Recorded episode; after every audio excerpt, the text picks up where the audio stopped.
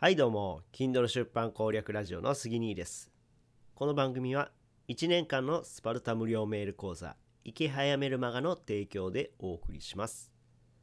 はい今日はですね3月7日日曜日ということで皆さんいかがお過ごしでしょうか、えー、僕はですねまあ今日はちょっと午前中にですねまあ、奥さんの同僚の人とお茶をしに行こうかっていう話をしてるんですけども、まあ、そのその行くまでの間にこのラジオを撮ってるっていうとこです。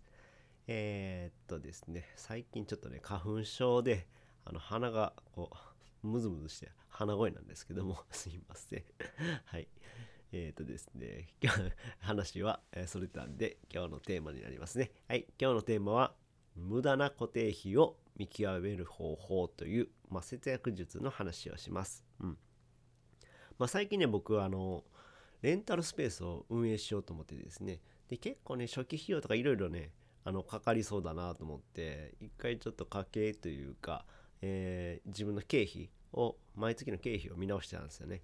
じゃあねあの結構あ無駄なものあるなと思ったんで、えー、ちょっとシェアしておこうかなと思います。はい、えー、まず1つ目、えー、月に1回も使っていない支払い。はい。こんなんありませんかね皆さん。あの僕見てたらねあこれいらねえなとか、思うのがあったんですね。例えばね、 Zoom、Zoom のね、毎月の支払いとかね、結構微妙なんですよね。月1回使おうか使わないかみたいな感じでね、これ毎月2200円取られるんかなこれいると思って、2200円でかける12やったらもう2万円以上えもう3万円近いですよね、年間で言うと。うん。なので、ちょっとね、もう解約しようかなと思ってますね。はい。なので、月に1回は支払、えー、使ってないような支払いっていうのは結構見直した方がいいよと思います。はい。で、次、もう一つ目。えー、もう一つ目じゃない。えー、二つ目。えー、キャリア形態。はい。まあ、キャリア形態はね、これ僕はもう以前からね、あの、キャリア形態ではなくてですね、格安 SIM にしています。うん。なんですけども、えー、僕のね、えー、奥さんはキャリア携帯のままだったんですね。はい。ドコモの携帯だったんですけど、いや、ちょっと毎月高いわって言ってたんで、じゃあもうこっちにしたらっていうことで、まあ、ずっと迷ってたんですけども、あの、いよいよ キャリア携帯から格安 SIM に、えー、変えることになりました。で、昨日かな、あの、SIM が届いたんでね、えー、交換してあげようかなっていうふうに思っています。え、まあ、キャリア携帯もね、結構高いんでね、あのやっぱり毎月えー、5000円6000もしかしたら7000円ぐらいする場合もあると思うんでね。そういった見直しって結構必要かなというふうに思います。はい。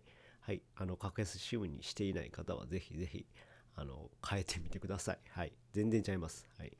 あちなみに僕ね僕今は格安 SIM スマホとタブレット使ってるんですよね。スマホとタブレット使っててですね、えー、セットにできるんですね。僕ビッグロームビッグローブっていうね、あの会社なんですけども、ビッグローブはシェアプランみたいな感じで、2つ使って3500円とか4000 4000円しないぐらいかな。3700円とかそんぐらいですね。なのでね、かなりお得なんでね、あもし興味のある方は概要欄にリンク貼っとくんで、よかったらご覧ください。はい。でですね、えー、次3つ目、うん。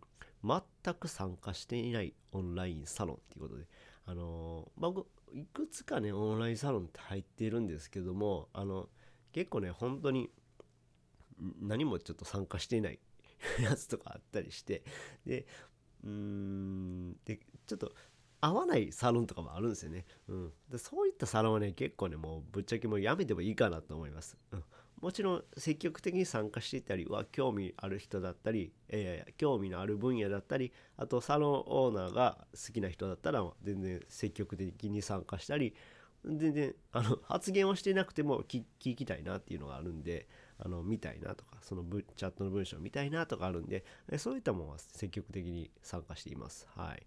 なのでまあ参加してないようなオンラインサロンはもう解約してもいいかなっていうふうに思います。はい。てな感じで今回はですね、無駄な固定費を見極める方法という話で、月にえー、月に噛んだ月に1回も使っていない支払い、キャリア形態、全く参加していないオンラインサロンというのを、この3つがね、えーとまあ、いらないかなと思うのでちょっと見直しをしようと思いました。はい。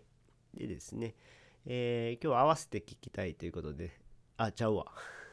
ちゃうちゃうじゃあ合わせて聞きたいまだ早いです 合わせて聞きたいまだ早いです僕ねあの Kindle のね、あの、それこそオンラインサロンを始めるんですよね。はい。Kindle 出版のオンラインサロンを始めます。で、まあ、オンラインサロン、なんか、参加してないのをやめとけよって言っといて、自分のオンラインサロンの紹介するのも変な感じなんですけども、まあ、オンラインサロンを始めようと思います。で、これはね、あの、月額じゃなくて、あの、もう期間限定のオンラインサロンで、Kindle 出版をするためのオンラインサロン。まあ、初心者の方が、まず1冊出しましょうよっていうためのオンラインサロンです。で、期間限定なので、もう買い切りですね。あの、教材とセットにしています。Kindle 出版の教材とセットにしているオンラインサロンなので、まあ、よろしかったらご興味のある方は、えー、加入していただけたらなというふうに思います。ただね、あの、僕の無料メルマガを読んだ人だけに案内させていただいてるんで、あの、もし興味のある方は、えー、僕の Kindle の、えー、初めての Kindle 出版っていう、えー、無料のメルマガを受講していただけたらなというふうに思います。はい。概要欄にリンクを貼っているので、よろしかったらご覧ください。はい。てな感じで、えー、今回は無駄な固定費を見極める方法という話をしました。で、さっき言ってた合わせて聞きたいですね。えー、もしね、もう文章とか見んの、メルマガとか見んのめんどくせえわと思う人はですね、僕が、えー、僕がその音声でですね、このように配信してるんで、それ聞いてもらえたらなというふうに思います。はい。で、合わせて聞きたいということで、えー、僕が Kindle 出版を始めた理由っていう音声をとっています。えー、よろしかったら合わせて聞きたいでご覧ください。えー、てな感じで、この話が役に立ったよって方は、いいねボタンを押してもらえると嬉しいです。またチャンネル登録、フォローしてもらえると励みになります。え最後までお聴きいただきありがとうございました。それではまた。バイバイ。